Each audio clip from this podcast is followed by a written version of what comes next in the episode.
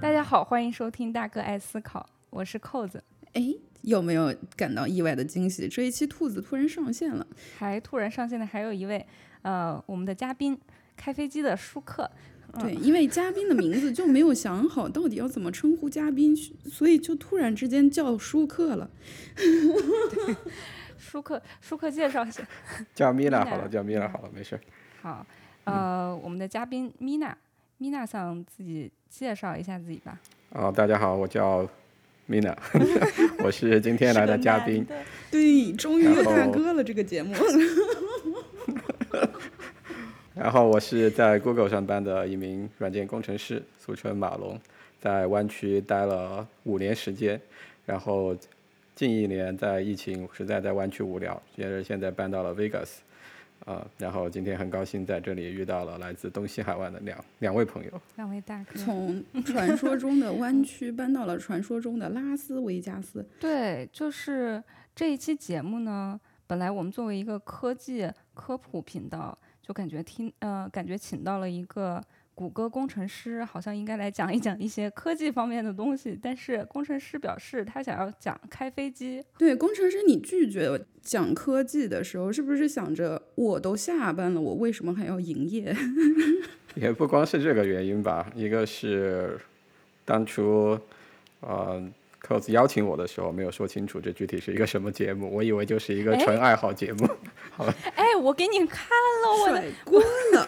不是这个锅真的是，而且我觉得吧，开飞机其实还是有挺多科技含量在里面的，因为这是一个很专业的事情嘛。在学习开飞机和你真正开飞机的时候，你会接触到很多之前没有接触过的，包括天体、天气啊、流体物理学啊之类各种各样乱七八糟的知识。可乱了呢，感觉。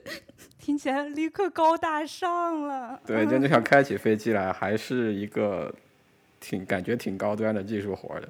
嗯，这是这一位嘉宾是一位自己列了提纲的嘉宾，那你就按照你的提纲开始说吧。就是为什么想到学开飞机呢？对，是哪一天突然间脑子里那个筋就搭上了？不是一天的事情吧？感觉是在有一个月，应该是在二零一八年夏天的时候。这个事儿啊，我跟你们说，可不是一天的仓促决定，我花了一个月呢。因为大家小时候嘛，你其实你再往前想，你你有时候你想想，有时候小学的时候，老师会让你写作文，你长大之后的梦想是什么？当年不是很多很俗的梦想嘛，什么科学家、飞行员、宇航宇航员什么的嘛。那小时候也写过当飞行员这种梦想嘛，但是因为我们国内对飞行员的体检要求什么都非常高，像我们这些体质比较普通的人，要想去当飞行员还是非常困难的嘛。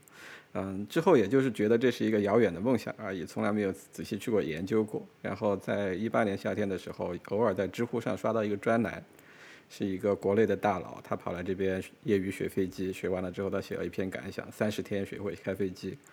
我一看，哎，三十天就能学会，那我应该不来啊。然后我就仔细看了一遍，发现他是三十天每天都要工作十二个小时，其实还是挺难的一件事情的。但就感觉你把整个过程读下来之后，发现它并不是一件遥不可及的事情。然后正好一八年嘛，又是到了三十岁这个坎儿，感觉有点中年危机的感觉在里面嘛。然后就想做一个之前没有做过的事情。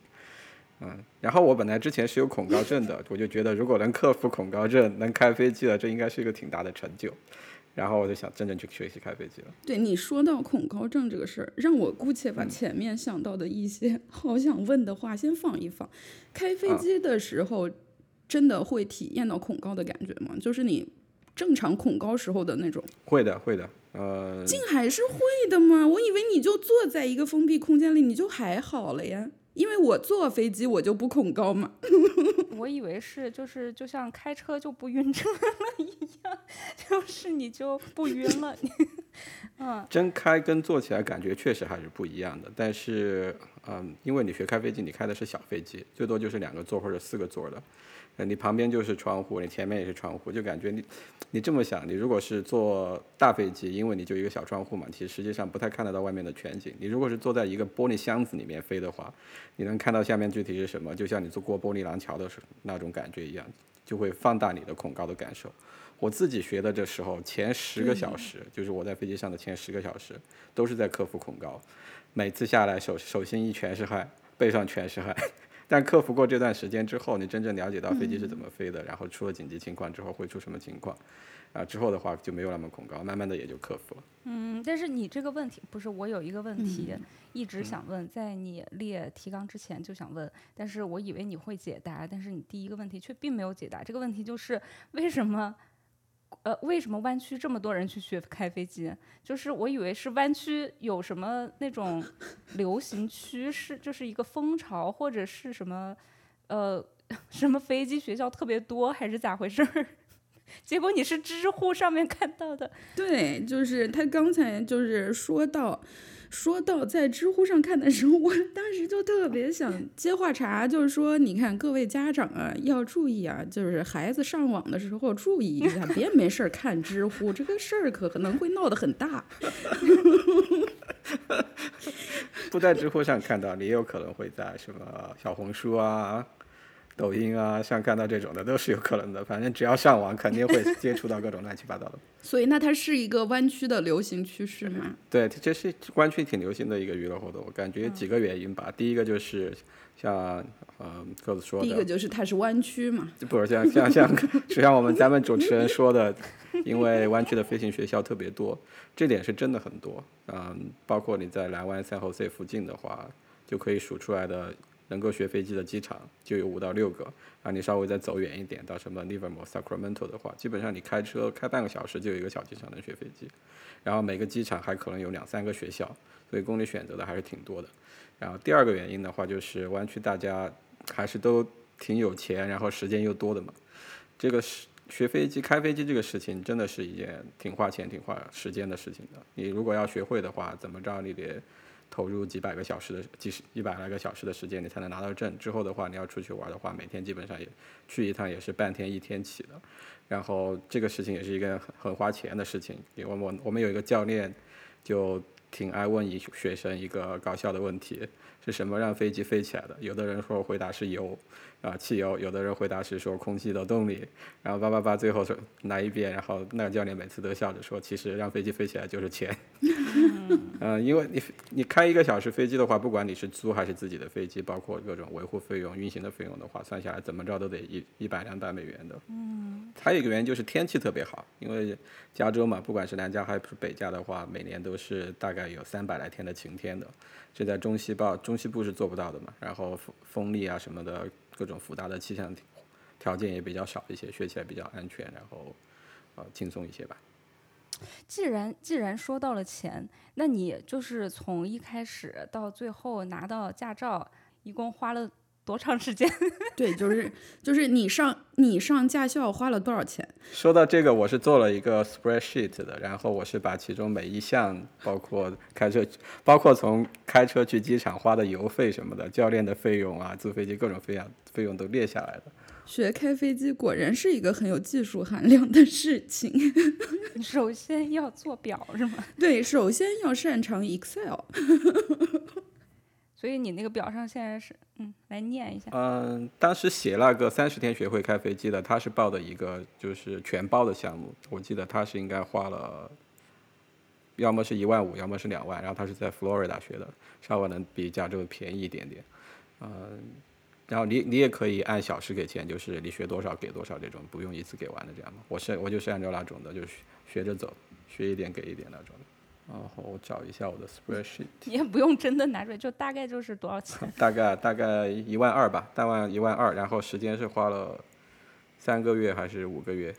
然后我学下来之后感觉的话，你如果是去的时间特别频繁，你如果每天都去的话，应该是在一两个月能够学下来的。但是因为我们要上班嘛，就只能 part time 学，比如说周末去一下，或者白平时翘白天班去。这样一周去两次的话，基本上是要花三个月到六个月的。首先白天要可以翘班，我就只注意到了 可以翘班。可以翘班不是弯曲大家上班的一种正常现象吗？忧伤。哎，我找到了 spreadsheet，最后最后的总价是一万三千九百零二。那你比那个国内来的那个大佬花的钱要少一些。对，因为他时间特别紧嘛，他是请假出来的，然后他假期也只有一个月时间，所以他就选了一个最快的班儿，然后直接把钱交了。因为这其中的话，你每天你不是自己去开的嘛，你得约教练。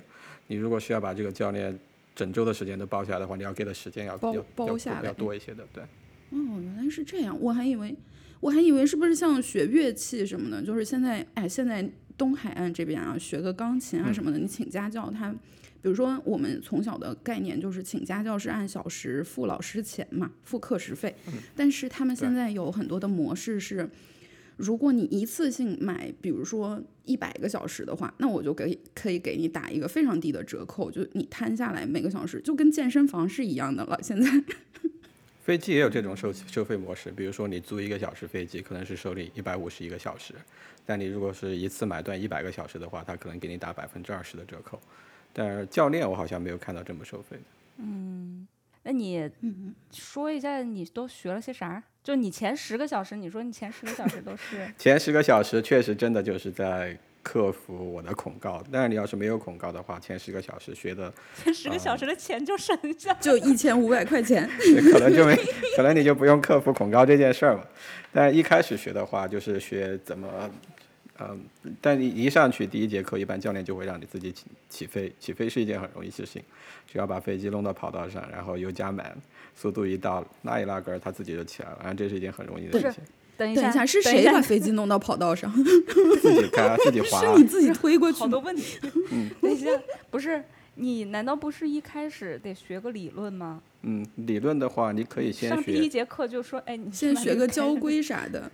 你可以先学理论，也可以等在你考证之前再去学理论。只要把理，只要你保证你的理论在你最后相当于路考之前考过就行了。那你上第一节课，你就能够，你你就你的知识就能够允许你把飞机开起来了。第一节课大部分的操作还是教练在做的，就是一些简单的操作，比如说像我说的起飞，还有呃什么在空中转个小弯儿啊什么的，这些简单的操作他会让你做，其实就是让你体验一下，你是坐在那个副驾那个座位，还是？你坐主驾，你坐左边，他坐右边，然后他那边有全套的操作，他那边有全套的操作的，对，嗯，然后他就像，比如说上学开车的教练一样，他就告诉你，你你哪个手干嘛，你去弄哪个东西，要要怎么样的时候，比如说你把那个杆儿往前推的时候，就相当于是你在推动它往前走了吗？就是他会给你解释，他会给你解释一下飞机上各个操作的东西大概都大概都是怎么弄的。比如说地上转弯和空中转弯要做的事情是不一样的。地上转弯的话，你是要踩角度；在空中转弯的话，你是去手掰那个方向盘儿。因为你在地上滑行的时候，掰方向盘是没有任何作用的。哦，所以它的轮子是你的脚来控制它，然后它的翅膀是你的方向盘来控制它，也不是翅膀啊，就是翅膀上那个板儿啊什么玩意儿的，那个喷气的方向对，翅膀上的我们叫 flaps，不是不呃对不是，嗯，它其实转弯在空中转弯，它的原理就是让飞机一一边机翼的升力更多一些，这样的话你会飞机侧过来，侧过来之后它会正自然的就往另一个升力小的那边飞了。就一一边的板飞起来，然后另一所以飞机的马达到底在哪儿？它那个动力是要供学的单给谁？他们是单引擎，你们是单引擎。单引擎，我们学的都是单引擎螺旋桨飞机，就跟你在二战片里看到了那种日本轰炸机那种感觉一样，就是它的发动机是前置的，就在你的驾驶舱正前方。然后你学的高级一点的话，会有双发的，就是两个发动机的，就是左边一个机翼上一个，右边机翼上一个。那你这个前前十个小时完了之后，然后你就开始学一些啥呀？空气动力学这些真的会需要吗？还是说只要一些普普通的基本知识就行？他学的非常杂七杂八，就是各种各样的什么空气动力学、天气理论啊，嗯，都会接触一些，但是不会让你去研究那么深入的原理。你只要理解这些东西，比较表面的理解为什么是这么应用的就行。比如说空气动力学，它会让你学飞机转弯是怎么转的，就像我说的，为什么这个板儿往上翘了之后升力会小一些，然后呃为什么我们扳盘掰这个方向盘的时候，右边的这个板儿是往上的，往为什么往上了之后升升力会少，然后升力会多这样。你只要理解了这个之后，它其实要你掌握的就是你每次上飞机之前要做一些安全检查嘛，你就要去检查这些呃会动的板儿，它动的方向对不对啊？啊，然后刹车灵灵不灵啊？你踩脚踩脚多了之后，尾翼甩的方向对不对？就就就这些东西。然后天气是学的比较还比较深入的一个，因为它考理论考理论知识的时候，它会会考很多跟天气相关的东西。嗯。我们教练也经常强调，其实你初学的飞行员出事故，或者是说出出致命事故最多的原因，其实就是不注意天气。在天气差的话，条件下飞行的话，有很多容易让你死翘翘的情况出现。哦，像那天就不是那天，就前前段时间我们那边那个科比那个空难，就是就是对，那是一个很典型的因为天气造成的空难，对。对他当时的情况就跟很多飞行员遇到情况一样，本来是在啊目视条件下飞行，目视条件就是说你可以看到远处的地平线，你也可以看到地面的情况，这样你可以判断你飞行的轨迹和你自己当前的这个飞行的状态。然后他你如果是没有经历过训练，或者是在一种气象比较复杂的条件，就是又进云又进又出云的时候，你的这个。耳朵或者说你的中枢神经会欺骗你，你你有时候你在平飞的时候，但是你看不到外面的情况，你没有任何参照物，啊，一个稍稍的震动或者抖动会让你觉得你在转弯，然后你觉得你在转弯的话，你会想把它掰过来，但是你其实是平的，你一掰的话可能就冲着地面去了。哦，对，他们这个术语叫做 spatial disorientation。嗯，因为上下左右都没有这个参参照的话，确实是。对。不知道重力在哪边。但是它不是应该有仪表盘可以告诉他这些东西吗？是，但是，呃，要你真正要去就是光参照仪表而不参照外面的目视飞行的话，你是需要考多余多的证的。像当然像科比他那种，呃，直升机的他那些职业飞行员肯定都是有这些资格有这些训练的。但你如果是没有准备的话，嗯，你如果是觉得我这一趟就能目视的话，目视飞行不需要看仪表，但是你突然进了需要看仪表的这个。天气的话，你需有一个适应过程。你如果没有这个心理准备的话，你可能反应不过来。嗯，他我觉得他当时遇到的应该就是这种。好像好像听说是他本来是要往一边飞，然后科比就说要往另外一边，就说我们就去那边，然后说没问题。对，然后他他他当时的气象确实是非常复杂，先在雾里飞一段，然后前面还有山。然后出了雾之后，过一会儿又进了雾，就你一会儿能看到地面，一会儿又看不到地面，这种情况下是更加容易出现这种 disorientation 的现象。嗯，所以所以开这种小飞机危险吗？就是因为我们这边经常有看到那种学小飞机然后出事故的，诶，有的是大事故，有的是小事故。risk 肯定是有的，然后。嗯，这个 risk 具体有多高，看你自己的承受程度。但我觉得的话，这个 risk 是比开车的危险程度低的。呃，因为我看很多统计数据，每年你如果是算这个飞行小时跟这个致命事故的比例，它是比开车的比例低的。然后跟坐火车差不多持平，反正都是一个。相当于一个买彩票的概率才会出这种致命事故，啊，然后有很多事故，其实你仔细去分析的话，因为 NTSB 啊这些机构他们都会去做那个事故之后的检测报告嘛，然后会去分析为什么出事故，很多人为的原因，所以你如果自己是一个比较 conservative、比较保，嗯，比较啊注重安全的人的话，其实出事故的概率就会更加降低。所以就是话，你只要够怂的话，其实这是一件风险很可控的事情。对对对，我觉得怂这件事情，其实在保命这这个这一点上面特别重要。就是我开车的一个一个标准，就是如果我感到害怕，那我就不要那样去做。嗯，就是因为因为你想着，其实开飞机这件事情比开车要复杂很多。如果一个事件它的环节特别多，要复杂很多，那它可能出问题的呃地方就更多嘛。但是它如果最终统计下来数字还要更安全的话，可能大家开飞机和开车的心态是 特别特别不一样的。对，因为这里面你其实你自己要控制的事情比开车要多很多，包括这个航线的规划，你什么时候走，这个天气适不适合你走，这些决定最后都会落在你的肩上，你来做做这个决定的。啊，有些人的话，他就是胆子特别大嘛，有些时候感觉天能飞了，以及能飞不能飞这种比较 marginal 的时候，他也飞。但有些人的话就保守一些，如果不是万里无云，他就不飞。这样的话，每个人的风险程度肯定还是不一样的。那你比如说你现在有这个证儿了，然后呃，据说也有一架小飞机了。啊，然后那你比如说你要你今天你要出去你要飞，那你要做啥？你是想飞就飞吗？就是你得查很多东西吧？你应该。嗯，其实大部分时间你是想飞就飞的。嗯啊，你的证 就也不需要谁同意是吗？应该要申请吧。如果是你自己的飞机的话，是不需要人什么人同意的。如果是租的飞机的话，你肯定得约好这个飞机的时间。都不用都不用那个天上的交警。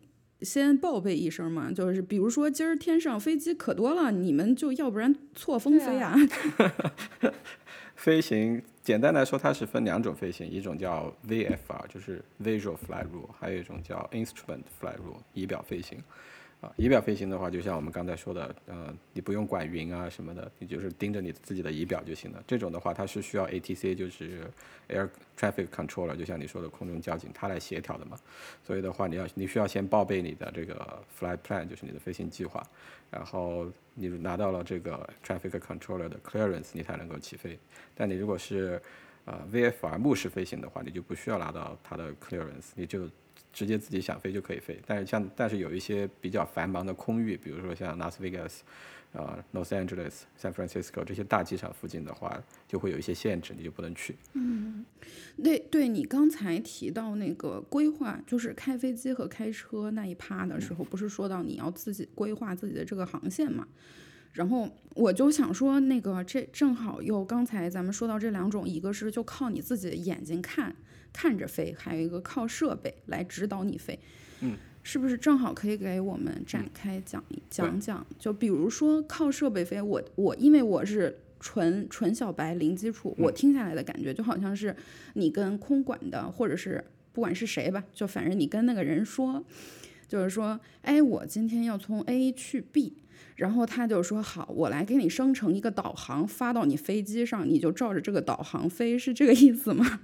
不，不完全是这样。嗯，这个飞行的路线包括高度，其实上你是自己报的。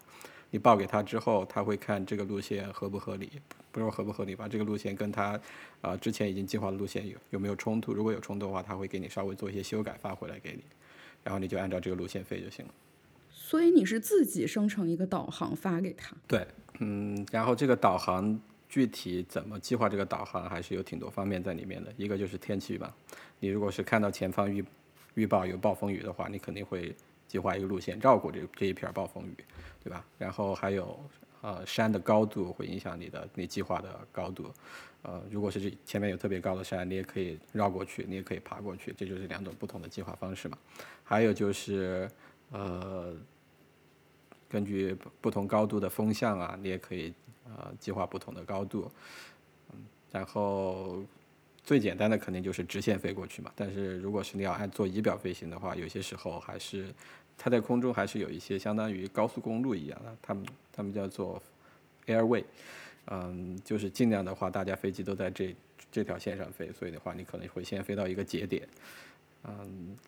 叫我们叫做 checkpoint，你先到那个 checkpoint，然后顺着那个 airway 飞这样子。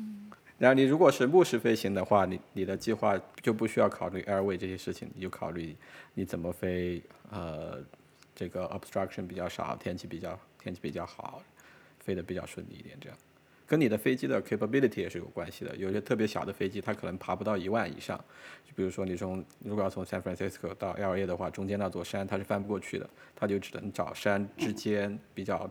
比较低一点、比较窄一点那种 pass，这种峡谷穿过去。嗯，因为你规划一条路线，你看你要考虑的这么多天气，然后有山的那个高度，然后各各种方面，你们有没有一个像开车的 Google Map 一样的东西，能够先自动给你生成一个路线，然后你再自己进行修改？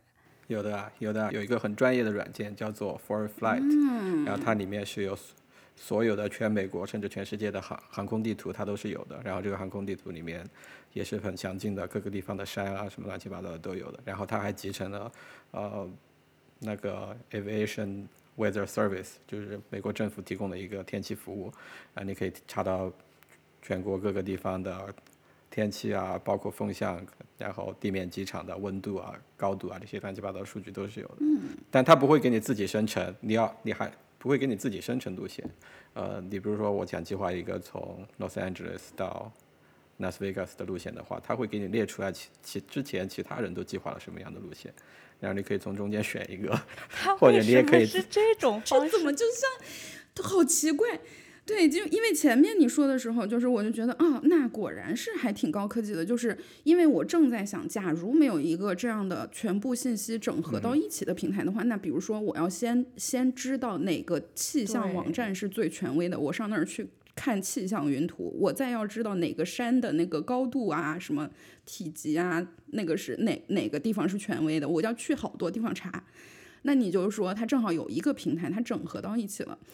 但结果吧，它后面半截儿又特别像是跑步软件儿，你知道吧？就它就不是个开车软件儿，它它那个有有跑步软件儿，你知道有一个史翠花儿，就是 Strava 那个跑步软件儿，用户特别多。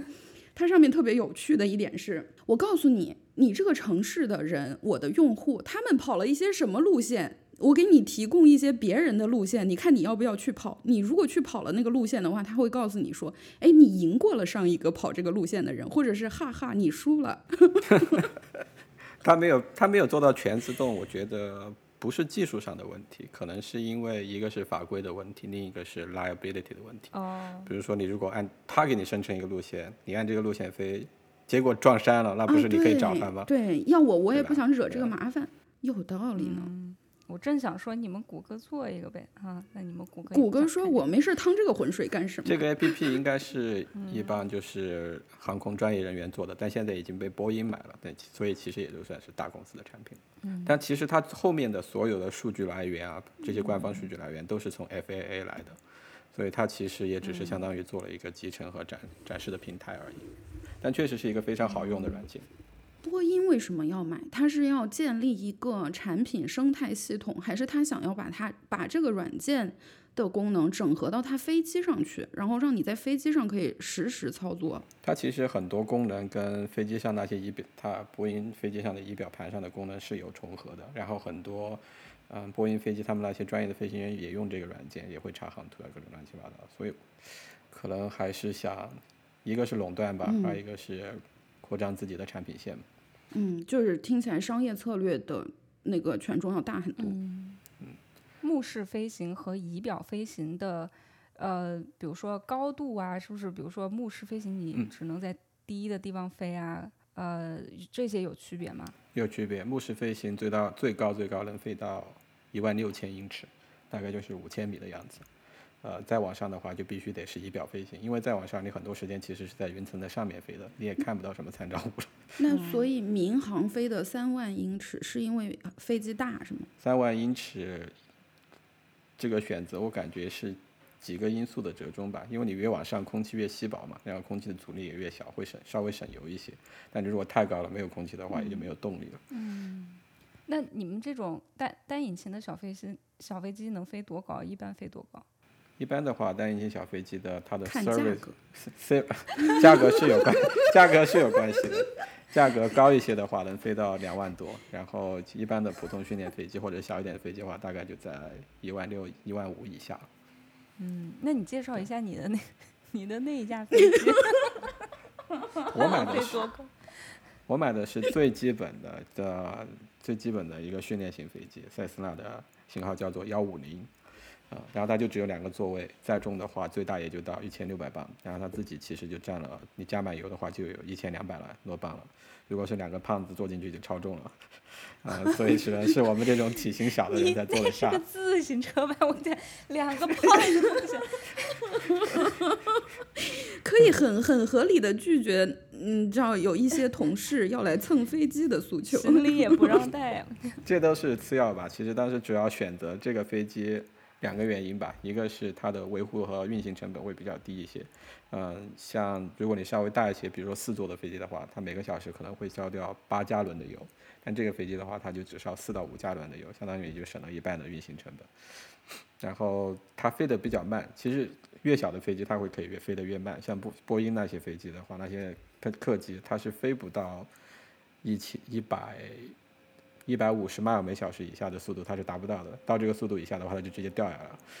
也就是嗯但你说小飞机你可以飞很慢，一起步就超过那个速度了，对，它必须要超过了速度，它才能起得才能。腾空起来，是吧？对，它能飞起来。然后你如果在空中想尝试减速，减到速那个速度以下的话，它就会直接它就我们叫坠机 stall 了有一个 stall 有一个叫失速的现象，就是它的升力不足以抵消它的重力了，然后就会直接往下掉了。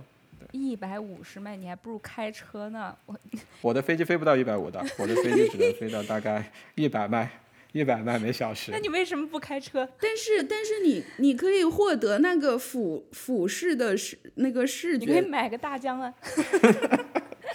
一个是呃想飞得慢，不光是飞飞得快有飞得快的好处嘛，飞得慢有飞得慢的好处。我们买飞机之前会说，我们先要定一个 mission，就是就跟你做 flight 就是我不是为了赶路，对，就跟你做 flight plan 一样，你其实是在想完成一个 mission，然后你会计划这个 mission 怎么完成，中间每一步是怎么做的。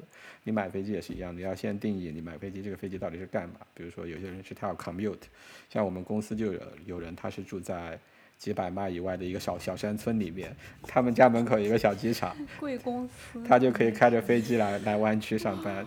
但我我们是没有这种需求的吧，每天吗？嗯，可能一周来两三天这样吧。那你们公司给他停机位吗？不用啊，自己自己去找停机位啊。我们公司旁边 Palo Alto 是有个小机场的，可以停在那边，直接骑个自行车或者腿儿过来都行。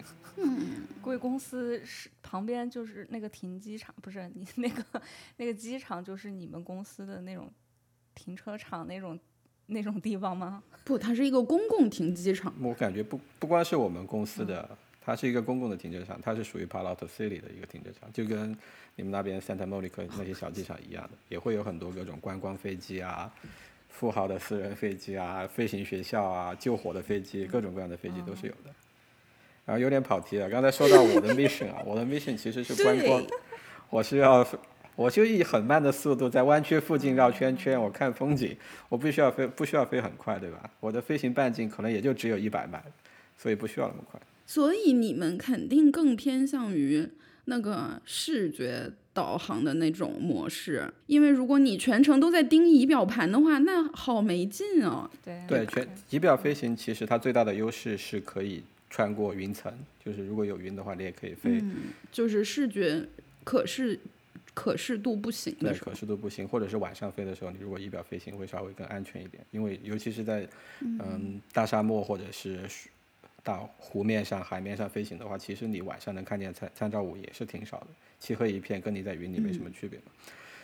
目视飞行的话，其实是要简单一些的。第一个是你不用报备这个 flight plan，第二个是你不用跟那个 air traffic controller 交警扯皮，你想怎么飞就怎么飞。就是我也可以走二环，我自己会躲着车，是那种吗？对对，就这意思。你只要不要去紫禁城里走，因为紫禁城是禁止去的。然后你走一环走二环，你怎么走随便你。但如果是 air traffic，你如果飞仪表飞行，呃，traffic controller 告诉你怎么走，你就得怎么走，你必须得听他的。那你中间不按他说的走，他就发现你了吗？那肯定。他就发现你了，因为你在他的雷达上是有目标的，他是可以看到你的航线、速度和高度都是有的。那有哪些地方是禁飞区啊？其实它不叫禁飞，但我们空域的话是分为各种级别的空域的，呃，一像我刚才说的一万六以上就是 Class A 叫 Alpha Alpha Airspace，这个空域的话就只能仪表飞行，然后大机场附近，比如说 San Francisco 啊、LA 这些大机场附近，它会有个叫 Bravo。B B 空域，然后这种空域的话，你如果是目视飞行，必须要有 traffic controller 的呃 explicit 的 clearance，就是他告诉你你可以经过这一片了，你才能够经过这一片。他他没有跟你说 clear 的话，你就不能进去。然后在小一点的机场会有 Charlie，在更小的机场会有 Delta，然后不同的这种空域的话，需要的进去的要求是不太一样的。我有两个想要吐槽的，一个就是这个 Bravo Charlie Delta，其实只是想要说 A B C D，但是就要非要给它弄成一个词，免得你听差了。对对对，这这个其实也是这个飞行军多年方来他们军方是不是也用这样子？对，军方也是用这个的。他们多年总结出来就是说，你如果只说 A B C D 的话，很容易说着说着就听混淆了。而且还有一个挺有意思的是，one two three four，最后到 nine 嘛，nine 的话他们是会说 liner。哦，就是单音节词就特别容易，就更容易错一些，所以他就尽量把这个弄得长一点儿。嗯啊，纠正一个事情，那个 Class A 是一万八以上，一万八以上必须飞仪表飞行。嗯但是你说，你说这个空域，你目视飞行，你咋飞都可以，为啥我们飞个无人机都这么这么困难呢？对呀，大疆都哭晕过去几次了。无人机好像也需要考一个证吧，然后还要报备一下什么的，对啊，那你然后不，无人机有很多地方根本就不让你飞，比如说国家公园里面就全都不可以用，它它有那个，它就是首先你要它有可以玩的区域，它？有可以玩儿的区域，然后不能玩儿的区域好像是你也是要申请一个，呃，跟 FAA 申请一个什么什么 permit 之类的。我感觉他申请的 permit 其实就是说，你在这段时间和这段时间之间，你会在多大一个区域里放飞无人机？它其实是在保护我们这些飞行员。你如果不知道的话，因为我们是可以随便乱飞的。如果是我们不知道这片这段时间会出现无人机，可能就撞上了。明明就是因为你们 自己在那儿乱飞呀，结果人家无人机不让去了。但其实你们说的这个就是限制时间和那个范围，让让它有有限制的飞，就听起来就很像你看剧组要去街上大街上拍戏，我要用这段街道了。那我就就申请一个许可证，然后他就规定好了，好，你可以在这一天几点到几点之间用哪哪几条街，对，就有点这个感觉。对，就有点感觉。然后，如果是你是，呃，如果是你申请的这这片空域这段时间会放飞无人机的话，我们会在像在在 Fly Fly 的这些软件或者是 FA 的官官方渠道会收到通知。你在做 flight plan 的时候，你就会看到这边是这片可能你不应该去，你可以这段时间应该绕开它。是你要主动的去查看这些信息，还是比如说，当你的行程规划里涉及到了这些情况的时候，它会跳出一个一个警告，跟你说，哎，这个地方不行啊，有冲突。你做 flight plan 的时候，你把你的目的地输进去，你把你所有要经过的点设好了之后，它会一步一步的告诉你，你应该知道一些什么信息，比如说这一片可能会有极端一极端的天气现象，那一端可能会有空军的活动，或者是放飞无人机的活动啊，什么乱七八糟的，放飞无它会提示你。放生吗？这是 放飞孔明灯的活动，我感觉这个限制还是有一些道理的，因为目视飞行的时候，你是没有空管告诉你别的飞机在哪儿的，大家都是在乱飞的，大家都不知道对方要去哪儿。其实，在空中，大家，呃，就像我们开飞机的，在空中错开，其实还是靠着你在空中找到别的飞机在哪儿，然后再去错开。因为然后就如果是像目标特别小这种无人机的话，是很难看到的嘛，所以还是提前的避开比较好。主要是看不是到。我就我就突然想到，就是可能以前是觉着鸟儿你也没法儿跟它商量，是吧？但是鸟儿这个东西你只能自己躲着，但是有时候就真的很难防。现在居然弄了一些人造鸟，那这个人造鸟我们要好好管起来。对啊，呃，对，那鸟鸟怎么办？就是 我们经常经常看到这种新闻，就是鸟对呀撞飞机了。啊，鸟儿撞飞机了这有遇到这个种事儿吗？机场附近的话，它一般会放一些喇叭或者是驱赶鸟的装置，让鸟尽量不要来。但是其实鸟还是经常会在机场附近啊出现的。你在空中飞的时候，你肯定是要经常，如果你是飞目视飞行的话，你会经常看着窗外，啊、如果是看到有鸟或者是别的一些物品物体的话，你要去躲的。就就你学的时候，他会你学学的前几课，你学理论的前几节课，你就会学到在空中躲避其他如物体何躲鸟是你作为飞行员的一个责任，还有躲其他的飞机这些。对，那你怎么躲？就是就是万一就是挺快的，它又很小，但很近了你才能看见。空飞机的那个动作又不灵敏，感觉是对，那不和开车遇到小石子儿一样吗？你就躲不过去就算了呗，就只好就其实算了呗。主要还是预防吧，因为你在起飞之前，你都会先不把你的 radio 无线电调到这个机场的呃这个天气通知群频道。如果是机场的塔台看到附近有鸟的话，他会说附近哪个方向有鸟，大家注意一点。然后你就在起起飞之前注意一下那个方向，没有鸟有鸟的话，你稍微等一下这样吧。塔台一共要雇几个人？咱们来咱们来数一数啊，一个要盯雷达的，一个要盯鸟的，已经俩了。鸟不是一个专门的人吧？对呀、已经俩人了。塔台有几个人跟这个机场的规模有关，他们其实做的事情都是一样的。呃，大机场的塔台的话可能会有三四个人轮班儿，但是像小机场 Palo Alto 啊、Santa Monica 这种的话，很多时候他是只有一个人在的，他既要管这个空中的飞机，还要管地上的飞机。比如说你一个地上的飞机要从机库去跑道了，你也是要报告给塔台，我要去跑，我要去跑道了，然后他会告诉你从哪一个 taxiway 你应该滑，你应该怎么滑，哪里哪里左转，哪里右转过去，也是得按他说的来的。对，要不跑道上塞车了，可咋整？不是经常这样吗？哎，那那那个塔台就相当于是给那个机场服务的嘛，对吧？你跟塔塔台沟通是不是有一套国际通用的语言你们要学习？对对对，那个 radio 也是在你在学习的过程中要学挺长时间的一个技能的，它都还是挺标准的一套用语的，包括因为这个传播信息的方式，其实它的带宽是挺低的嘛，所以的话，大家还是要尽量的比较标准化，然后简短简简洁化，然后你应该说的就是你先说你要叫的是谁，比如说你要叫 Palo Alto Tower，就是 Palo Alto Tower，然后你要告诉他你是谁，就是你自己的 tail number，相当于你 license number，你报出来 one two three alpha Charlie 这样，然后说你要干嘛，我要从我的机库去跑道，然后你要你还要告诉他我现在有某一个每一个小时会更新一次天气嘛，比如说我现在已经收到了当前这个小时的天气，然后各种信息都说完，他会然后他会告诉你，呃，去跑道应该从这里这里呃这条 taxiway alpha 转到 taxiway Charlie，然后再转到 taxiway 啊 Yankee，然后最后到跑道这样。然后在空中的话，又有不不一样的术语。空中的空管的话，可能不一定是塔台，有可能是管一大片的。比如说 Los Angeles Approach，它就是管 Los LA 附近一大片空域的。然后你如果是飞仪表飞行的话，它告诉你怎么飞，你就得怎么飞。比如说它告诉你四千五百四千五百 feet，然后在某一个在 LA 机场的四麦附近 hold 转圈圈，你就得在那里转圈圈。然后你 它的每一说来跳个舞，它的每一条命令你还都必须得复述，啊，就这是这也是一个挺重要的地方，就是避免大家在交交交流的过程中出现听错的情况嘛，所以每一条信要息要要确认一遍。对你你收到之后你要确认，嗯，那真的是说完一句话之后要说 over 吗？嗯，不用说 over，所以电影里都是假的。那就省了一些带宽。我一直就觉得这个事儿有点儿、有点儿、有点儿呆。哎，所以那前几年不是有一个那个有一个人他要自杀，然后他就是他不是也有一些精神类的疾病，他就开了一个飞机在天上绕了很久。那他占用这个带宽占用的有点儿大呀，你是说西雅图那件事情吗？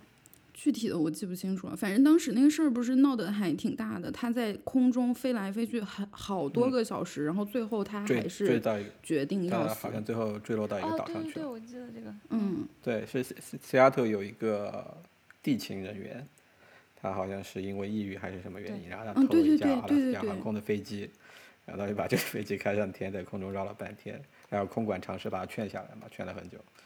啊，而且在发生这个事情的时候，整个 Seattle 的空域是所有飞机被清空的，不管你是目视飞行还是仪表飞行，你都你都不能过来，嗯，就是留给这些 emergency 的呃人来人和飞机来处理这个这件事情，但是最后还是没劝下来，挺可惜的一件事情。对，一个是为了避免意外的情况发生，就是大家都在天上飞的话，可能挺危险；再一个是咱们把把天留住，是吧？留出来。然后还有一个就是，确实那个通话的频道啊，有点不够用。对它其实这个系统经过这么多年的运行的话，它还是计划的挺好的。比如说，呃，一这片儿空管它管多大的区域，能保证这几个人能忙得过来，也呃，然后在闲的时候、一两个人也能管得过来，然后也不会出现对，而且我觉得，还有，因为 radio 它是它不是通过卫星传播的嘛，它有一个传递路线的问题。如果是山太高，可能飞得比较低的飞机就听不到你山这边的塔台，所以在那里山的那边的话，就得再多另一个塔台。当然，这些所有的设置都是建立在大家是家靠啥传的？无线电，就跟大就跟对就跟就跟收音机那种。对，它只是预留了很多的波段。那近些年这么多人都在学飞机，会不会天上就特别忙，塔台也特别忙，带宽也特别忙？会有这种情就是况的，基建能跟上吗？就建了不会建更多，不会建更多的塔台，但是忙起来的时候就大家都很忙，因为尤其是像像大家飞机那我们投资建塔台吧。是感觉以后能用上。大部分的塔台都是 FAA 的，呃，机构，就像他就是他自己的雇员来 staff 的塔台，有很少部分的是私私人公司出的塔台，然后 FAA 雇佣他们做 contract 的这种感觉。这这些基嗯建能跟上吗？就美国这种速度，就这么多小飞机，其实飞机和机场的建设，我感觉在上个世纪，甚至是在二三十年之前，基本上就完成的差不多了。现在我们用的机场，包括大机场和小机场，其实都是很多年以前就建好的了。而现在的还有一个趋势就是，这些小机场啊，其实是每年在减少的。很多地方因为一个噪音的问题，二一个是城市发展的问题，很多小小机场都在被关闭，而且很很少有新的机场出现了，因为呃，我感觉越近年来吧，还有这个建设的成本越高。然后之前的话修一个机场可能十来年也就收回成本了，现在如果是要修一个机场的话，我感觉可能二三十年甚至三四十年都是收不回成本的。所以它还是处于一个其实有点过剩的状态，大家就不需要那么分散，他们就就就都整合到你们就用那几个大的，就差不多也够用了，是吗？其实不是一个过剩的状态，只是这个飞行的成本比以前高了很多，导致以前其实是一个很平民化的爱好，就很多农场里面啊都会有他的农场主啊自己弄一个小飞机，在草草地上就飞起来就开啊，始对，撒农农药药的时候就开个 飞机。对，，然后学飞机也很便宜。以前的话，我听我的教练说，我的教练是一个挺有意思的人的，他七十多岁了，然后是一个呃 physicist，还有一个很 hardcore 的，就跟我们看那个 Big Bang 里面那些 scientist 真的感觉很嗯像的一个老对，一个老头，然后也，嗯、然后他是已经飞了很多年了，他飞行光是飞行时间就有一万个小时了，呃，放在一个 perspective 里面，就相当于说他有一整年甚至超过一整一整年的时间是在天上度过的，他的人生，嗯，嗯，然后大部分的职业飞行员到他们退休可能也就一万多小时的飞行时间。他跟我讲，他当年学飞机的时候，飞一个小时五毛钱，后来涨到一块钱，其实在生活费里面算起来是挺少的一部分的一个小时。但现在的话，所以这个事儿是不是被湾区有钱人玩坏的？一个是一个是通货膨胀吧，二一个还有就是对，不要怪通货膨胀，就是你们 不是不是，还有一个的话是因为后面需要的 certification 越来越多，就是包括这些飞机飞机的厂商，他要出一架飞机的话，他要经过的各种各样的程序验证多了很多，它的成本会越来越高，然后航空汽油的成本也会越来越高，会导致这个导致到后来的话，这个爱好能接受、能够 afford 这个爱好的人就越来越少了。不，你的你的老师那个年纪，可能就是嗯二战的时候，就是大家没事儿都可以开着飞机上对啊对啊对啊，而且是那时候的飞机很便宜啊，几个木板一搭，一个小哦引擎。那哎像后来现在的飞机越修越贵，我就是说，比如说近二十年来这样的比较，或者是近三十年这样的比嗯较，我觉得反正我的感觉是学飞机的人变多了，然后开小飞机的人也多了，但是机场你有说它是在减少的话，会不会就是挺拥挤的？会挺拥挤的。然后这这个也看地方吧，像 Florida 和加州的机场，你会发现机场有时候经常是停满的。然后你如你有时候去，你想去练习一下，哎，今天天气不错，今天又是个周六，我想去练习一下我开飞机技术。然后到了机场，发现你机场你飞机一滑出来，塔台告诉你现在排第八位，你要在前面有七个人在等，会有这种情况发生的。有时候在空中，它会让你转圈圈等很久的。但如果是像在中部比较荒凉的地方，人比较少的地方的话，这种拥挤的情况就还挺、挺少出现的。那咱们说花就是正正儿八经有一份全职工作的情况下，咱就业余时间学，花个一万多块钱，好几个月学完，然后那你拿到驾照之后，你会经常开出去玩吗？除了自己出去玩一玩，或者就是自己给自己制定一些各种技术挑战之外，还还能干嘛呢？对，除了技术挑战，其实也还有挺多，就是 bucket list 吧，就是做一些之前没有做过的事情，比如说开着飞机去一个机场吃早餐、吃早茶这种没有做过的事情。呃，我们就要做一个术语叫做 one hundred dollar burgers。这一期太凡尔赛了，我天！对，就开开去纽约喂鸽子。对，然后除了这种的话，还是还有时候会有一些真正给你带来方便的时候，比如说从我们湾区去 Yosemite，如果开车的话，可能需要开四五个小时，因为很多的山路嘛，还有很多没有高速的地方。但你如果开飞机去的话，可能一个半小时、两个两个小时就到 Yosemite 山下的机场了，还是会方便很多。然后出发前在机场排队排了一个半小时。那不会，那不会，很少。即使是出现那种前面排了八个人的话，你可能半个小时到一个小时也就也就出去了。但如果是你路上遇到堵车的话，可能这个时间就是没法估算的了。但是空中的话是不会出现这种不可控的事，堵车主要是而且山路会比较快。嗯，对开车的话你就不是直着去的嘛。对，是小飞机在大城市之间 commute 体现不出来优势。像从三藩到 L A 这个距离，嗯，其实你开车开高速的话，可能也就是五六个小时；你开飞机也得开三四个小时，就体现不出来。但你如果要去一些比较偏远的地方，呃，甚至是像黄石公园这种，你如果是从 Vegas 出发的话，啊，就这种时候就能体现出来，飞机还是会快很多。嗯，好吧，那你自己买个飞机多少钱？还是没有说。其实飞机的呃成本。你买飞机这一片儿这一块其实占挺少的，像我说的那个买的最基本两座的飞机也就两万多，我当时买的时候可能两万二、两万三，现在的话稍微涨涨价，可能也就不到三万块钱。跟车也差不多。那真的，对你买个买个稍微好点儿的车就四万以上了。对啊。对对对，但但你得 这么想，它是一九七几年的东西了。你如果是去买个一九七几 年的车的话，可能也就那么多钱嘛。但是它还有一个挺大的区别，跟车不一样的就是它的维护成本会高很多，不管是保险还有。是因为它是一九七几年的吗？不光是吧，不光是这个，即使是太坏了。即使是新的飞机的话，呃，维护和运行成本也是会被会比车贵很多的。嗯。你的飞机停哪儿啊？停家里吗？就挂墙上吗？又不是模型飞机，要挂着起来就好了，省好多钱。就像我说的，我们是停在帕劳特的嘛，因为我是和另一个人合买合买的，就 Google 的一个同事，我们合合合资买的，然后大家 share 用嘛。然后我们是停在帕劳特机场的，因为他住 Sunnyvale，我住 Mountain View 嘛，都还挺近的。嗯嗯，停那就是停放，其实也挺贵的，也是一笔费用。对，停放也是一笔费用。停放你如果可以停在机库里，也可以停在外面，就是随便那那个机场它会有专门的停机坪，你拴在那儿就行了。拴在拴在那儿，自行车。我们果然是买了个自行车。怎么像马？因为它外面风大呀，你肯定还是得把它拴在地上。会飞走 不就吹走了？不是会，不是会飞走，是会被风风吹翻的，对吧？到底买了个啥？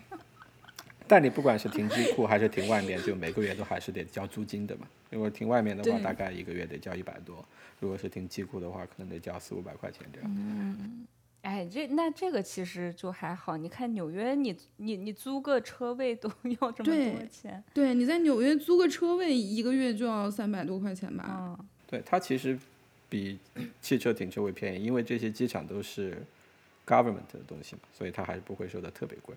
嗯，但除了停机的话，还有保险的费用，一年得交几百到一千，看你飞机的价格有多贵了。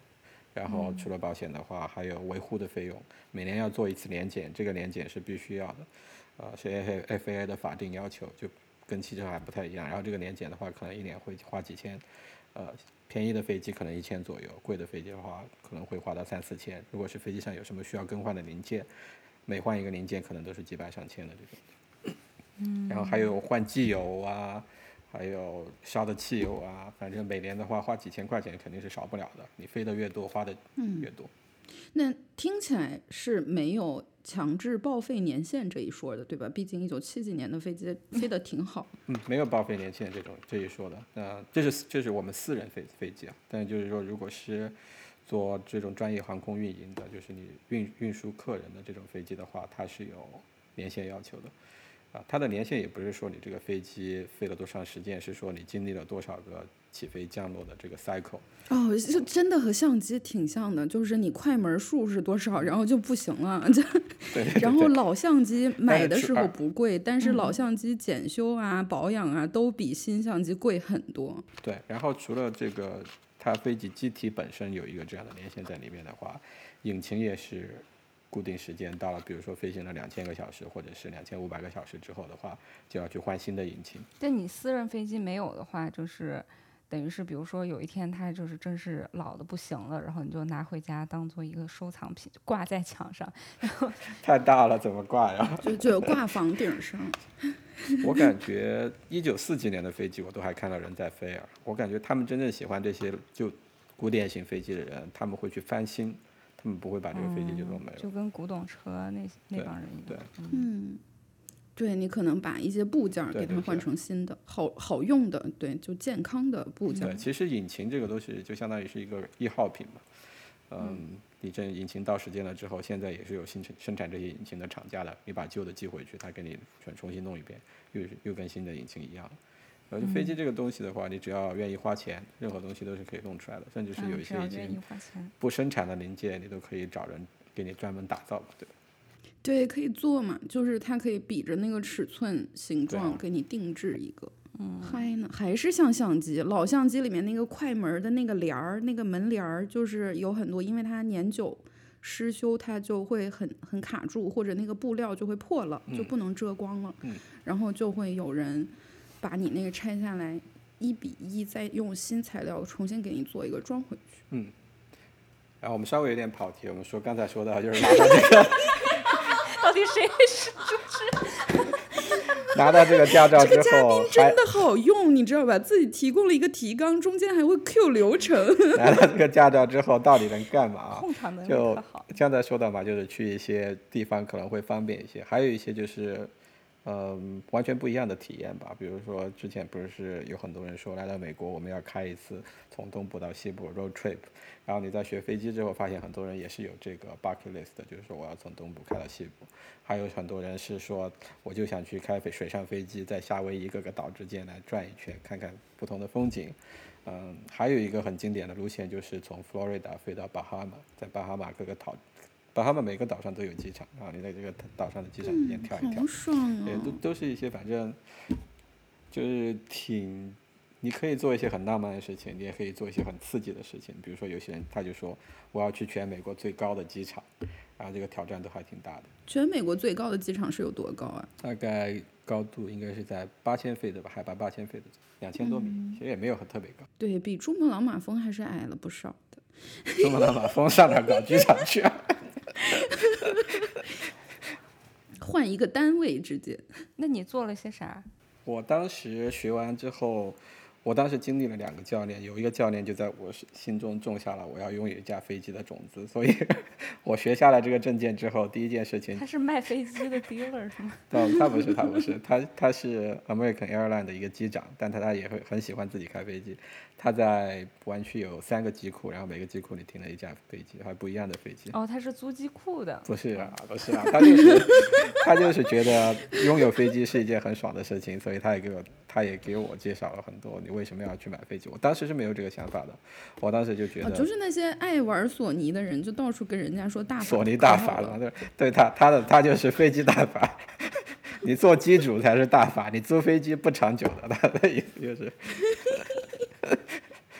对，然后我当时学完证，第一件事情就是去买飞机嘛，然后当时也在网上看了不是，嗯，挺长时间的，然后最后买飞机也是在你们 L A 买的，买了之后跟我的 part 让我的 partner 开回去，然后又开始学习维护飞机啊，跟这些 mechanic 打交道啊，各种各样的，就是新的一些你学飞机，你学这个开飞机证的时候，派的证的时候可能没有学到的一些东西，但其实也挺也还挺有帮助的。你会觉得你更多的理解理解了这个飞机的运行原理之后，你开起来的信心也更好一些嘛。嗯。而且你毕竟是你自己维护的飞机，你觉得有什么问题或者是没有什么问题，你也清楚一些，开起来心里也放心一些。嗯所以你有去什么巴哈马跳一跳之类的吗？我的 partner 去过了，他他在他从佛罗里达坐的飞机已经去过巴巴哈马了，我还没有，我还在所以飞机去过了，你还没去过。呃这架飞机没去过，租了个飞机。他在佛罗里达佛罗里达租的飞机，他在买跟我买飞机哦之前他就去过了，他比我学的早两年，哦，我在学的时候他就已经有证的了。然后后来是很巧合的时候，在一个飞行员的群里面发现我们俩都是 Google 的，然后我当时已经快要买这个飞机了，我就问了一嘴，你要不要跟我一起 share？然后他他正好也就呃也有这个想法，所以我们就一起去买的这个飞机。share 还是比较合理的，不然一个人觉得挺贵的。对，其实你一个人很多时间飞机也是停在机库里落灰的嘛。对，你也不两个人的话，利用率稍微高一些，然后像像机库啊、保险啊这些成本就相当于两个人一起分摊了。你开的最远的地方是哪儿？我现在开的最远的是在呃湾区往北，往北大概三百迈有个小城市叫 Reading。嗯那你就还没开出加州呢。呃，我在回事儿，自己也不会，还还整我在我在 Vegas 开过飞机，但是我还我也穿过州吧，我从我在那个 Vegas 那个 Nevada、Arizona 和那个加州这个边境线那儿转了个圈圈，就相当于三个州都到了。哎，跨州的时候有什么特别的事情吗？会收到一些短信啊啥的，还是你要提前报备吗？中国男童欢迎你来加州。没有什对么没有什么需要报备的了。但呃，就像你开车一样，你开车高速经过那个周边界，你最多也就是收到一个什么 “Welcome to Nevada” 的短信。呃如果是飞得够低的话，你有可能你也能收到这个短信，但是除了这个也不会 有啊，对，在天上没有信号。我们飞如果是飞三四千 feet 的话，然后你附近有一个 town 的话，还是会有信号的。哎，对，正好说到收到短信，所以在飞机上，就是飞机在飞行的时候，今天的飞机们在飞机在飞行的时候，乘客们是还需要关机的吗？不不用关机啊，开飞行模式就好了呀。而且也只是在起飞降落那段时间需要开一下飞行模式就好了。国内现在也不用了，所以就是这个科普过很多次，就是说到底为什么不可以开机？之前的说法是可能会对这个飞行飞行员的无线电通信还有无线电导航的设备造成干扰嘛。嗯。但是实际上也没有一个确凿的研究证据说明真的会有干扰。对呀，我就一直觉得就好奇怪，一个是用无线电，一个是用卫星的信号，他们不是不是，怎么就呃，发短信的话，其实跟那个地面基站也是相当于是一个无线电的交流，只不过频率是不一样的吧？频率差很远。只不过频率不一样，对。嗯对，然后飞机的导航设备和通讯设备大部分都是通跟地面基站或者是无线电的，很少有用卫星的，除了 GPS。嗯你有遇到什么危险的情况吗？遇到过这种嗯，我遇到最危险的一次，真的会喊 Mayday Mayday 吗？我还没有遇到过喊 Mayday Mayday 的，我的 partner 遇到过一次喊 Mayday。哦，是真的，哦，真的啊，快讲一讲。对他遇到过一次，就是就是我们这架飞机，他当时是开飞机准备去 L A 的，然后当时他到了 San Luis，San Luis Obispo 就在中间的一个城市，嗯然后飞机出了点小问题，他就在那儿修了一下飞机，然后觉得没有没有时间去 L，他就往回开，他就准备回我们湾区，然后在经过赛后 C 就赛后 C 那个最大机场的时候，就在那个机场的正上空，开已经开始下降了，然后这时候飞机开始剧烈的抖动。然后前面的引擎也开始发出奇怪的声音，然后这种时候他就叫了，他就报了紧急情况，然后赶紧跟赛后 C 的塔台说赛后 C 一般我们是很少去的，因为那边的客机很多嘛，所以尽量也不去干扰他们。他就跟 San Jose 的塔台报告说紧急情况，然后直接就降落在了 San Jose 机场，然后落下去之后，引擎基本上就不工作了。所以你们那个飞机修好，后来再修，换了个引擎。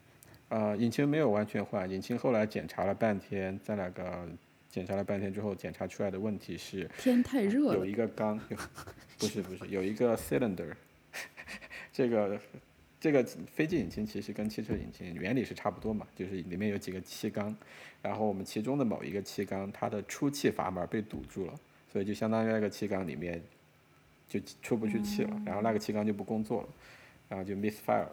所以就是我看网上说那个单引擎小飞机就是很危险，就要是一个引擎出问题就没有另一个引擎。是是有这个问题在里面的，但是你其实学的时候有很大一部分内容也是要 会教给你各种各样的 emergency，啊，怎么处理？比如说，包括引擎，有时候它是部分失去动力，像我们刚那个引擎，我那个 partner，它就是部分失去动力，其实它还是能保持高度的，只是速度拉不起来了，而且不知道这个引擎什么时候就不工作。嗯，还有就是引擎突然就整个不工作了的情况，呃，还有可能会出现引擎结冰啊、化油器结冰，各种各种各样不一样的 emergency，它都会教教你怎么处理。那要怎么处理？听起来好像无法处理了，已经。如果是引擎还能保持高度的话，你可以看看附近你能到的最近的机场嘛，然后你就跟那个机场说我要去那儿降落就行了。如果引擎完全失去动力的话，飞机也不会像一一一块石头一样直接就垂直的掉下来了，你还是可以滑翔的。然后你滑翔的距离，根据你的高度来看的话，可能会有五迈到十迈的距离。你可以看这一片区域里有没有适合你迫降的地方。像它这种情况，其实是最理想的情况，因为它下面就是个机场，它都不用找迫降地点。嗯，不管是引擎有没有动有没有动力啊，它其实都最终是可以降在这个机场的，所以也不是特别紧急的情况。等一下，它是就是在假设引擎已经彻底不工作了，嗯，这个时候你看你滑是可以滑一阵子，可是我最合适的地方就是在脚下，那我不就滑出去了吗？你转圈儿、啊，你有没有办法让它不要滑出去，你转圈儿不就？完了吗？螺旋下降，你螺旋下降转圈儿不就完了吗？对啊，嗯，对，其实别的功能还是有的，就是还是可以转拐弯儿啥的。对你你要转弯要什么的都是可以的，你只是没有办法保持你的高度了。嗯、就是它虽然不转了，但你还是有电。嗯，对啊，对啊，而且你不需要电的嘛，其实还有各种别的。对我也遇到过一些比较紧急的情况，一个是有遇到过一次化油器结冰的，就是它那个啊、从油箱过来进气的那个管道，它会有一个我们叫 Venturi effect，那个地方因为气流速度比较快，温度会比较低，所以你如果是遇到正好遇到外面湿度比较高的时候，那个地方可能会结冰，会堵住进气进油的管道。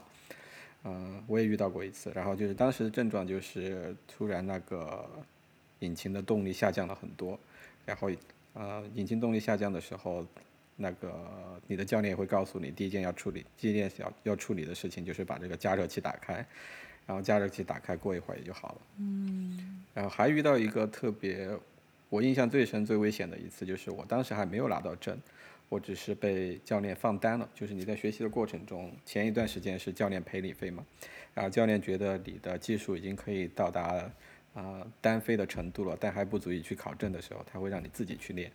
我就是在自己去练的这一段时间，有一次天气没有注意的很好，我是从机场飞了之后飞出去，大概在十迈附近一个荒凉的地方去练习我的操作，然后练着练着，我发现我回机场的那边突然黑云密布了，然后我我也想，你就在那个荒凉的地方坐下来，不不不不，我还你就在那转圈圈我。就我就，但我觉得那片黑云还没有到我要回去的机场正上方，我可能还回得去，我就赶紧往往回飞。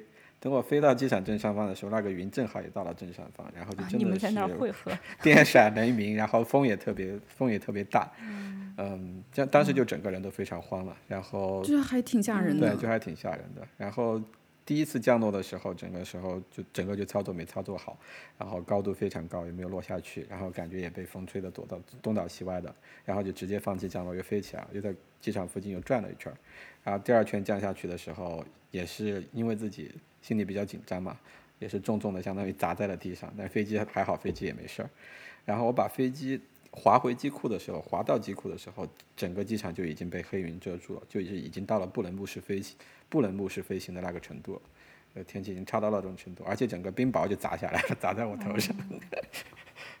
如果是我再晚五分钟的话，我可能就根本没有办法降下来。如而且我当时可能因为经验也比较少嘛，也不知道在这种发生这种情情况的时候，应该是去换一个机场啊，或者是找一个天气还好的地方先转一圈等等啊这种。就当时因为着急回来嘛，所以导致自己也是就和云朵肩并，差点进入到 emergency 的情况。好刺激。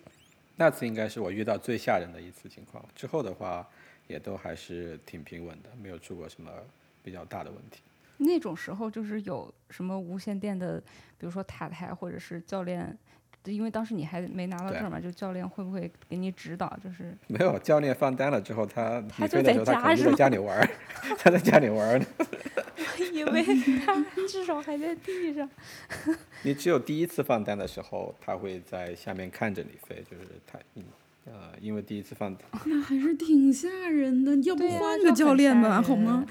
大家都这样的，因为不教你自己单飞的话，可能你在训练过程，比如说他法律要求最低要求你拿到这个 private 的证的话，可能需要飞四十五个小时，呃，你可能二十个小时，甚至有些天赋比较高的人，十个小时就放单了，后面三十多个小时都是自己飞的，教练不会看你的。哎，这个飞机的驾照和汽车的驾照一样，也分类型吗？就是你能开大飞机的和小飞机的。肯定，嗯，对对对，说这个也可以照应一下前面那个问题嘛，就是你学完第一个私人驾照之后，后面有很多可以学的。无底你刚学你第一个证拿到之后，你只能 穷三代，我天，不 不是无底的，还是有底的，还是有底的。呃，你学到第一个证，我们叫 private license，就是你只能飞牧师飞行，然后你也只能自己飞，或者是无偿的带你的朋友飞，也不能收钱嘛。然后你可以学 instrument，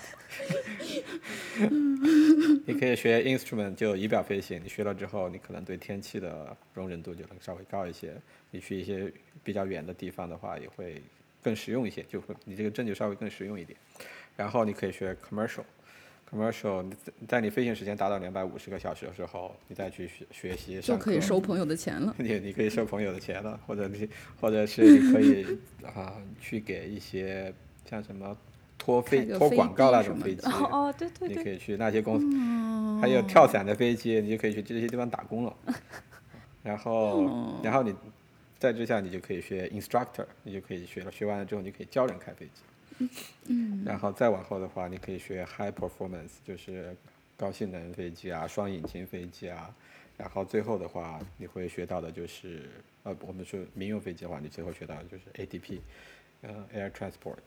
嗯啊，学完这个的话，你就可以去航空公司打工。嗯，就是其实专业飞行员的话，他们职业飞行员基本上也就是这样一个职业道路，一一个一个证学下来，学到 commercial，学完 instructor 之后打工，然后教教学生，攒到一千五百个小时去小型的航空公司，像什么 Southwest 啊，嗯，这些不是 Southwest，SkyWest 就是那些支线航空公司打工，然后慢慢的时间再攒多一点，变在小公司做机长，小公司做完机长之后转到 American 啊、United 啊、FedEx 啊这些大公司去打工，然后之后的话可能就一直做到退休了。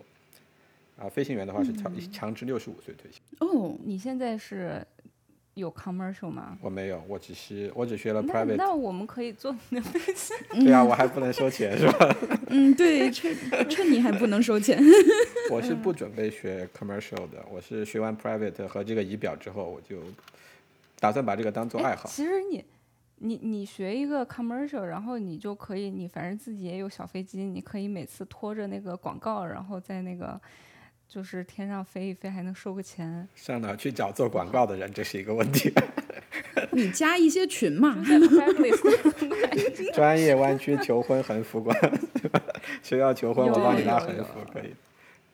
哇还遇到过一个也是 engineer，他是一个 mechanical engineer，然后他都在湾区的一个公司工作到了快六十岁了，五十多岁了，然后他突然觉得他要去当飞行员，然后他就那不马上要退休了吗？然后他就退休了，他就从他的 engineer 工作退休了，去去学飞机，然后攒够时间，在六十三岁的时候当上了支线航空公司的飞行员，做了两年的飞行员，然后就退休了退休了。，相当于完成了一个梦想吧。嗯，那也挺好的，就至少赶上了。挺好的，也非常好。哎，我觉得美国很多人他们的职业真的就是到了一定的年龄之后，发现自己真的很喜欢一件事，然后他也不会管说，哎，我这个时候转型代价有多大呀？然后我已经这么对对老了，对我就不折腾了。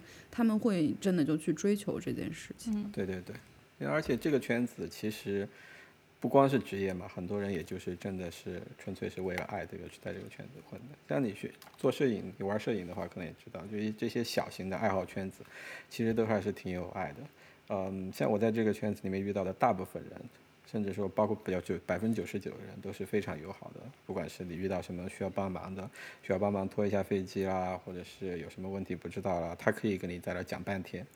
嗯，有一，比如说你在机场遇到一个老头，偶尔提到一个你以前 怎么都是老讲，不管老头比较 nice。老头乐是吧？不光是老头吧，不光是老头吧，但是你会发现，就尤其是机场有飞机这些人的话，还是以老头居多的嘛。啊、因为毕竟这是一个挺稀缺的资源，毕竟要攒钱。对，而且机场、机库啊这些资源都还是挺有限的。呃，他们来的早的人的话，可能就占占呃一个人三四个机库。现现在的话，你如果需要去租一个机库，都是要排队的，要排好多年才能拿到一个机库的。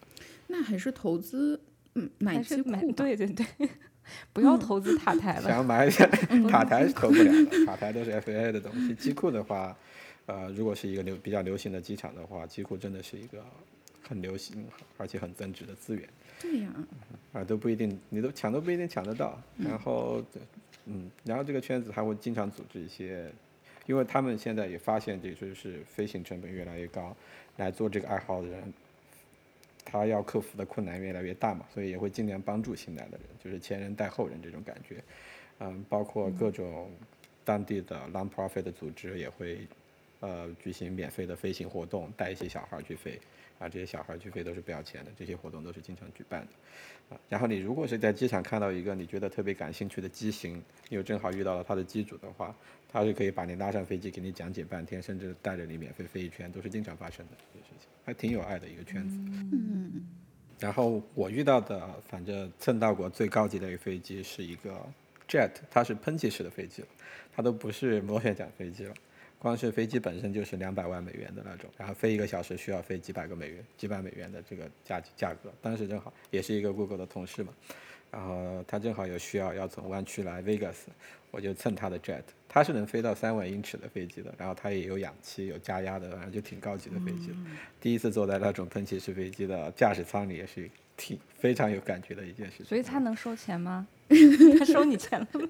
他能收钱，他能收钱，但他也没有收钱。就遇到这这，就大家互相蹭飞机，还是基本上就也有很多的群嘛、邮件组这种嘛。如果是遇到蹭飞机这种情况，大家基本都是不互相收钱。那真的很好。现在有有有不少人拼车出去周末度假的话，大家还要来探一摊，嗯，他就是他一摊也挺合理了，也没有不合理了。但是对啊，拼车就是对，但是就是嗯，是大家就比较经济嘛，嗯，而且也环保一些。但是嗯，对，飞机飞机圈儿好像确实格外的有爱。我认识 Mina 就是，我们就就是不就是摊邮费嘛？认识的对啊，我们不就是对对对，我认识他就是摊邮费，就是我们从三藩开到 Denver 嘛，对对对。嗯，就是很那还挺长一段。但我还没完呢，我从对 Denver 又开回纽约呢。对对对，我是从他继续开，我说后后半截，我说后半截没有什么景色，然后 你就跑了，对啊，对我就跑了。就是他呀，就是我呀。对啊，这么多年了，我终于知道是谁了。哦，我是知道那件事情的，对我是知道那件事嗯情的。就是说了好多有意思的，什么没根本就没有完。这个提纲有什么用？这个提纲根本就没有用。还是有用的。提纲每过二十分钟快冷场的时候，你看一眼还是知道说啥的，有用的。提纲挺有用的，提纲就是嘉宾还可以就是跑来说，哎，你跑题了，我们说回来。对，嗯，好，我们这个控场能力超强的嘉宾，今天暂时就说到这里。对，期待米娜考完了可商用的驾照之后，千万不要通知我们，我们就当没有这件事。不会不会考商用驾照的。我在 Palo Alto 和 Las Vegas 都可以有飞机可以飞。如果是有小伙伴你们过来玩的话，可以一起去上天看风景。嗯可以，可以但不要瞎操作，不要动人家飞机。安全第一，安全。好的，今天就聊到这里。嗯，感谢米娜来跟我们呃分享这么有趣的经历。再见。好，拜拜。哎，拜拜，拜拜，拜拜。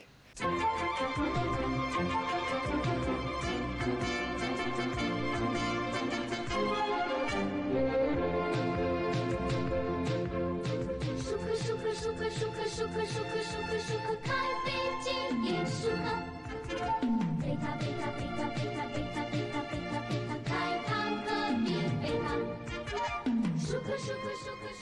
对，就是说到刚才这些。举手的，我要提问。那那你举，那你举。就是。